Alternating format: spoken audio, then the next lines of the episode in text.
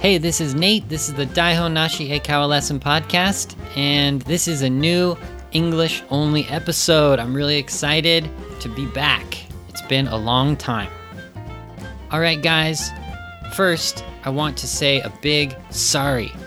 I'm really sorry about how we didn't tell you we were taking a break. We were stopping from uploading the podcasts.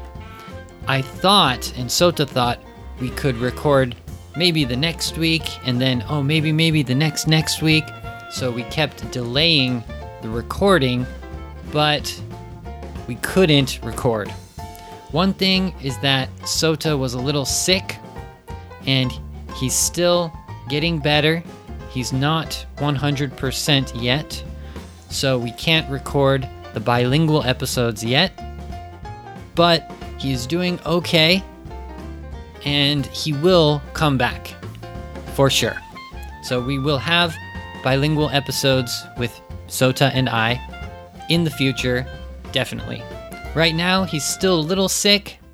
He's feeling better, and let's hope he can get better soon. Thank you, everyone, for asking questions like, you know, are you guys okay? What's going on? Or saying, I want to listen to the new episodes. Come on, when's the new episode coming? Thank you 100 million percent. So, those comments motivate us to keep going. So, that's why I'm here today, because of you awesome listeners. Thanks a lot. And I want to say number two is that the English episodes are back. So, new English episodes will be released on every other Wednesday, which means, well, today is Monday. It's a special kind of comeback English only episode. But from now, they will be every other Wednesday, and I will release them by noon on Wednesday, every other Wednesday.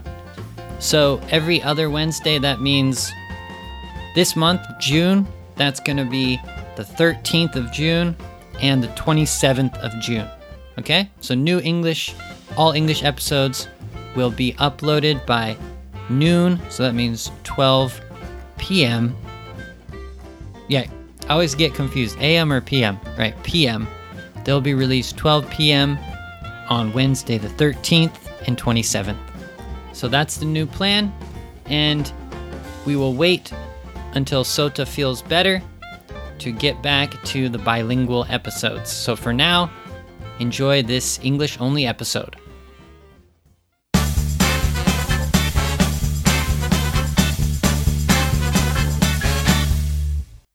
Okay, so what's the topic for today? It is long time no see situations, phrases, and chat.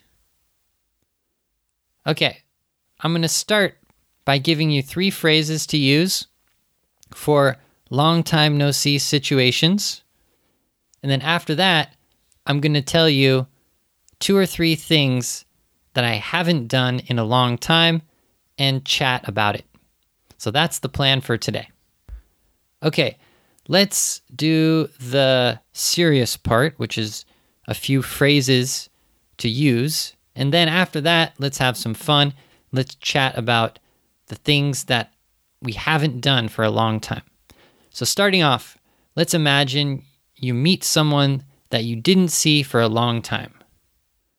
Okay, you're walking on the street and you see an old college friend that you hadn't met or you hadn't seen for, let's say, six months or one year or two years or whatever. It can be a long, long time or it can just be a few months, right? So you see them on the street and it's the long time no see situation, right? What do you say? Let's do a quick example. So I'll imagine that I see my classmate John after let's say, three or four years after college. I'm walking on the street. Oh, hey, John. Oh, it's been a long time, hasn't it? Yeah, like what, four or five years? Yeah, it has, hasn't it? Yeah. So, how have you been? Okay, good. Oh, yeah, I've been pretty good. Just just been busy with my uh with my job. So what have you been up to? Oh, that's great. Wow. Oh, so you've been pretty busy then, huh? Cool. All right. That's a quick example. I used the three phrases I want to talk about. The first one was, It's been a long time. The second one was, How have you been? And the third one was, What have you been up to? Okay, so the first one, It's been a long time. I speak very naturally, I guess. So let's speak more slowly. It's been a long time. Not been, but Ben. I say Ben, but other people might say bean. It's okay. Don't worry. Which one is better? No, there is no better one. I say Ben. So I think Ben is better. I'm just kidding.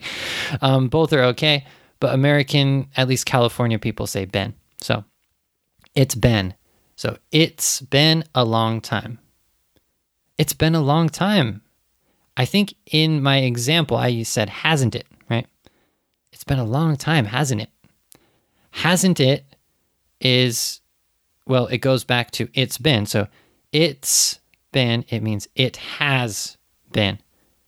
And then if we want to have a kind of agreement, we want them to agree, we can say, hasn't it?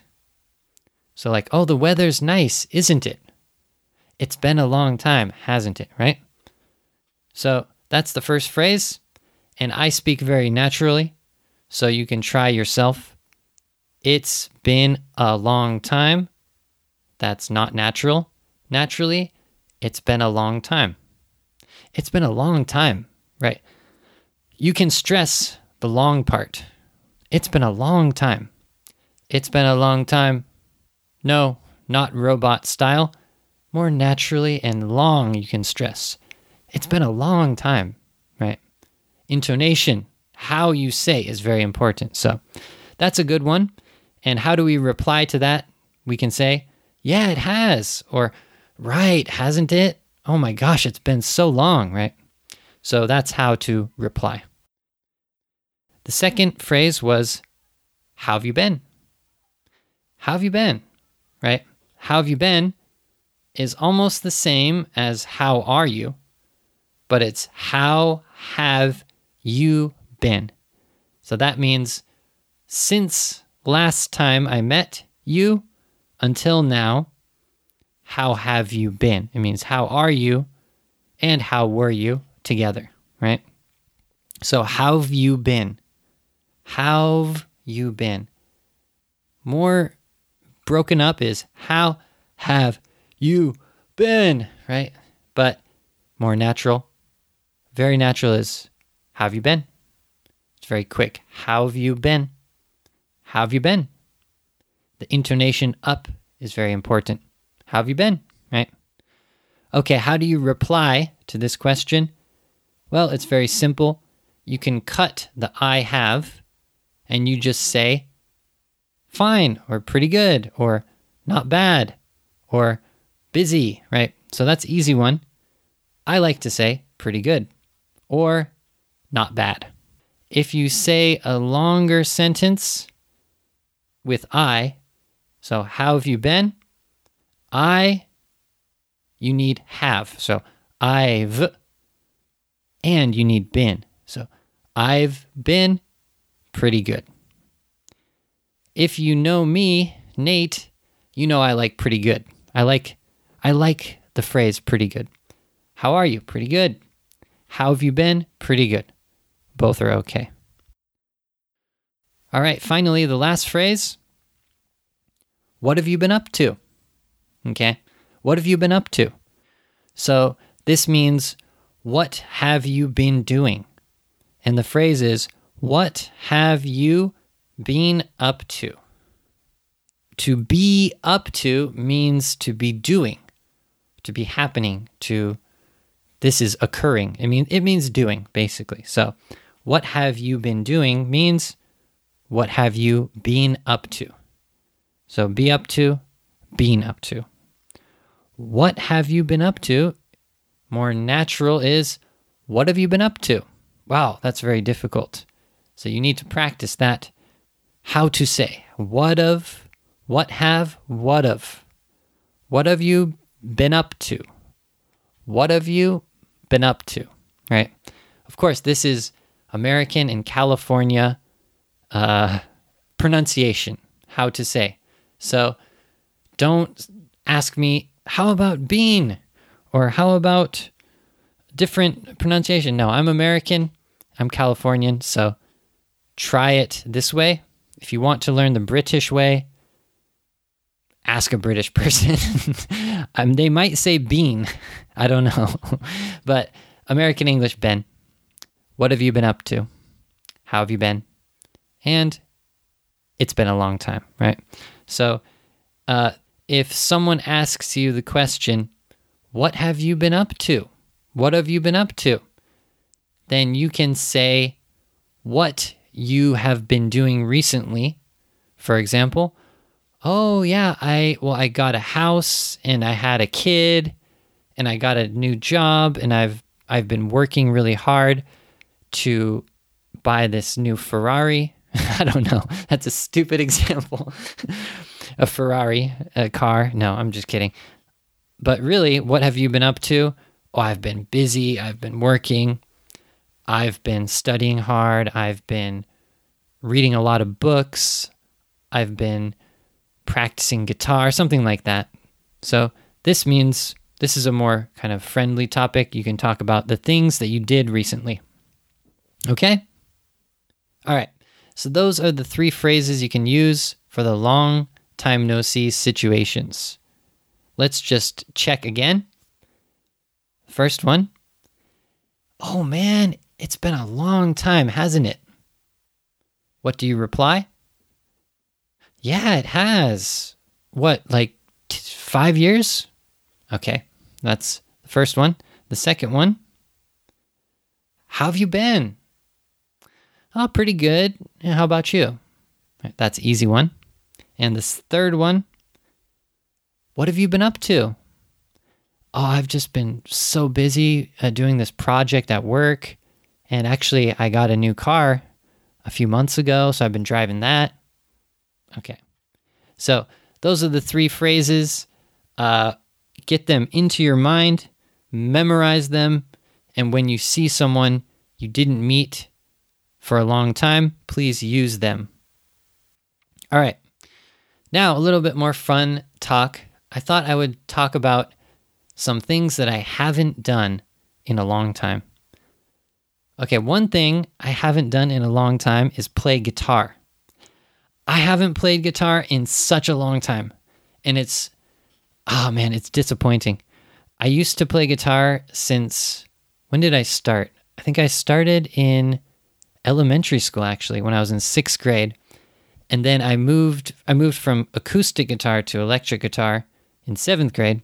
And then I played all through school until college. But when I came to Japan, I didn't have a guitar. And then one of my students gave me a guitar, which is awesome.